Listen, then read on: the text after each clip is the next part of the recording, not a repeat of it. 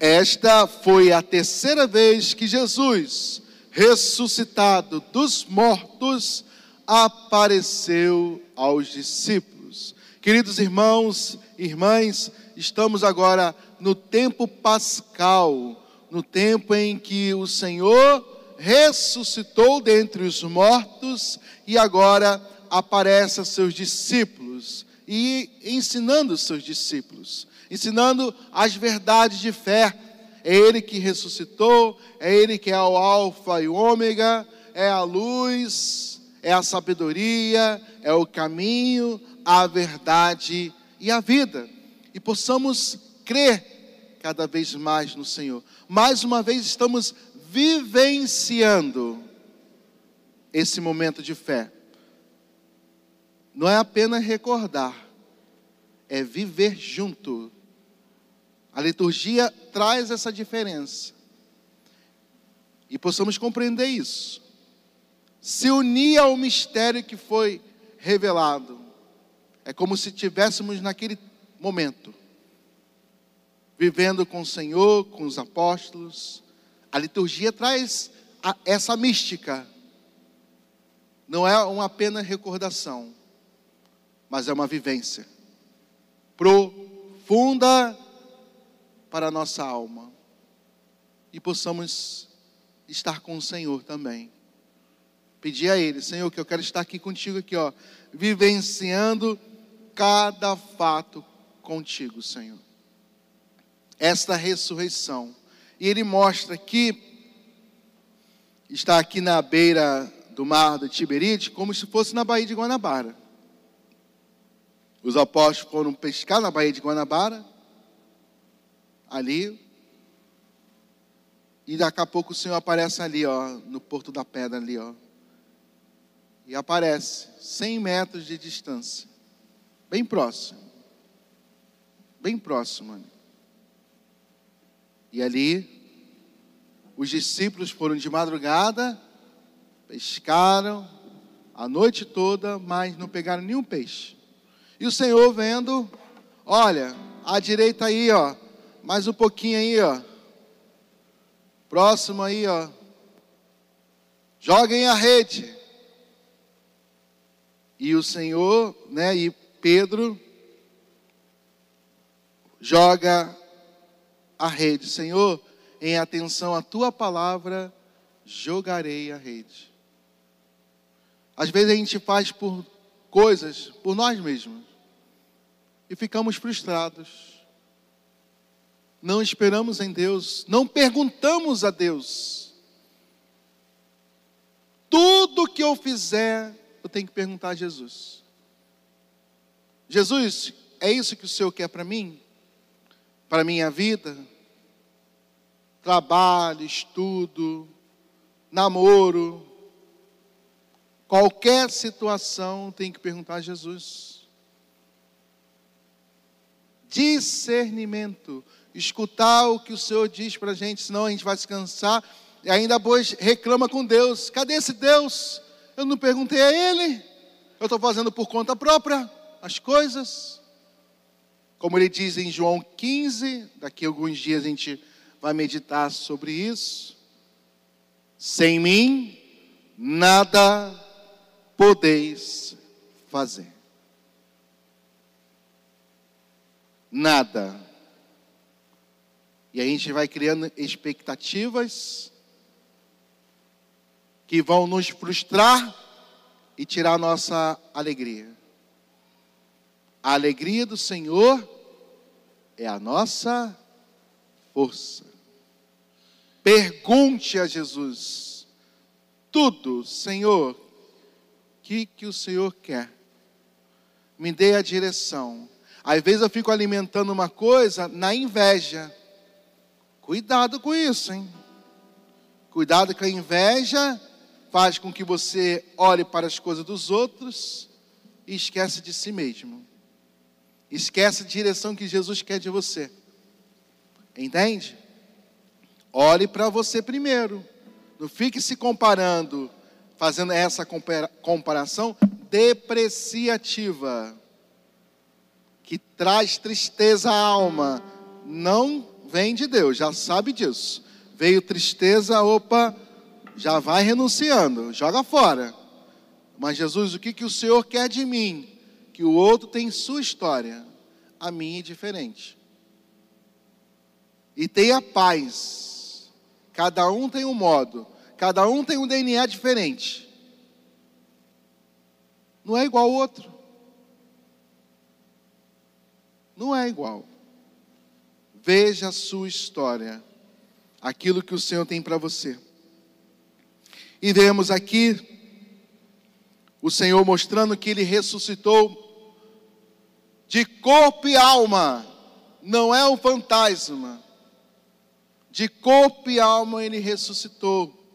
Senão a gente vai entrar na teoria lá de trás, lá do começo do cristianismo, docetismo. Jesus ressuscitou com uma aparência, não foi aparente, não foi fantasma, ressuscitou de corpo e alma. Ele quer fazer a integridade do corpo e da alma do ser humano. Por isso que ele vem aqui comendo peixe. Entende? Não foi uma aparência. Senão a gente vai atrás de outros tipos de doutrina, não tem nada a ver com o cristianismo. Esse é um, um ponto, esse ponto é principal para o cristianismo. Jesus ressuscitou de corpo e alma. Senão a gente vai ter para trás de pensamentos do espiritismo. Aí não tem nada a ver com a gente. Por isso tem uma diferença muito grande. E o católico falta ele conhecer sua fé na ignorância eu vou procurar outras coisas. Já dizia uma frase que eu sempre gostei desde a adolescência: católico e ignorante certamente será protestante ou outra coisa qualquer. Porque não estuda a sua fé, não procura, não lê. E é pecado, né? Quando a gente não procura a nossa fé, não estuda toda semana. Se torna um pecado. E possamos colocar diante do Senhor aqui, ó. O Senhor está ensinando mais uma vez. E aqui o Senhor se coloca, fala para eles pescarem e, e pesca uma grande quantidade de peixes. Uma grande quantidade. Ou seja, com Jesus, a graça é abundante. Para que, que eu fico recorrendo a outras coisas? Se Jesus já garante a graça para a gente, a graça infinita, seu amor infinito para todos nós. Deixa Ele abençoar a nossa vida, deixa Ele conduzir. Senhor, venha conduzindo a minha vida aqui. A graça é muito maior. Ele que é o Cordeiro imolado.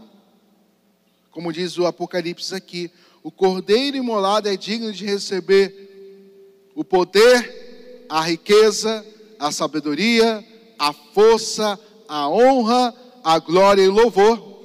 Apocalipse 5. Está lá. É o Cordeiro de Deus que tira pecado do mundo. E um capítulo antes desse, quatro, fala que o cordeiro está imolado e de pé. Mas como é isso? Que imagem é? Tem sete olhos, sete chifres. Que bicho medonho? É a imagem de Jesus. Que ele é o cordeiro de Deus que se coloca no sacrifício, mas ele está imolado, passou pela paixão e morte, mas está de pé, ou seja, ressuscitado Sete olhos, sete chifres. Olha assim, bicho medonho. Simbólico. Lembra-se que o Apocalipse é o livro, é o livro dos símbolos. Eu tenho que decodificar. Depois a gente tem um curso aqui, em duas horas já tira os bichos de sete cabeças de vocês. Que a gente vê coisas, pega interpretações dos outros e não vê o que a igreja diz. Aí fica se assustando com um monte de coisa aí, que o pessoal fala, ainda mais agora. Vamos conhecer a fé, vamos conhecer o nosso livro. É o livro nosso, católico, São João que escreveu. evangelista. Sete é o número perfeito, plenitude, um olhar em plenitude. O que, que é olhar em plenitude? Onisciência de Deus. Senhor, eu sei que tu me sondas, Senhor. Eu sei que tu me sondas. Salmo 138. Deus tudo sabe de todas as coisas. A onisciência dele. Então, sete olhos. Olhar em plenitude. Onisciência divina. Deus sabe de todas as coisas. E chifre, padre? Poder. Um poder em plenitude. Se uma coisa é onisciência, a outra é a onipotência. É isso.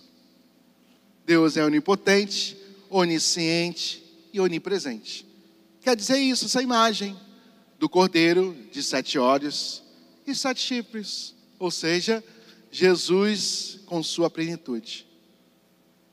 Pronto, o bichinho feio já está degotificado, né? Jesus Cristo, nosso Senhor, onipresente, onipotente, onisciente. Quer dizer isso no Apocalipse capítulo 4. E possamos compreender o Apocalipse nos seus símbolos. Que dentro da igreja aqui, ó, tá cheio de símbolos do Apocalipse. Tá cheio. Ninguém se assusta. Tá no dia a dia. Vale a pena estudar Scott Hahn, o, o Banquete do Cordeiro, um livro que fala da liturgia, fala da mística, espiritualidade e o Apocalipse. Ó, quatro em um. O banquete do Cordeiro de Scott Hahn, que é um ex-protestante pastor que se converte na hora da missa.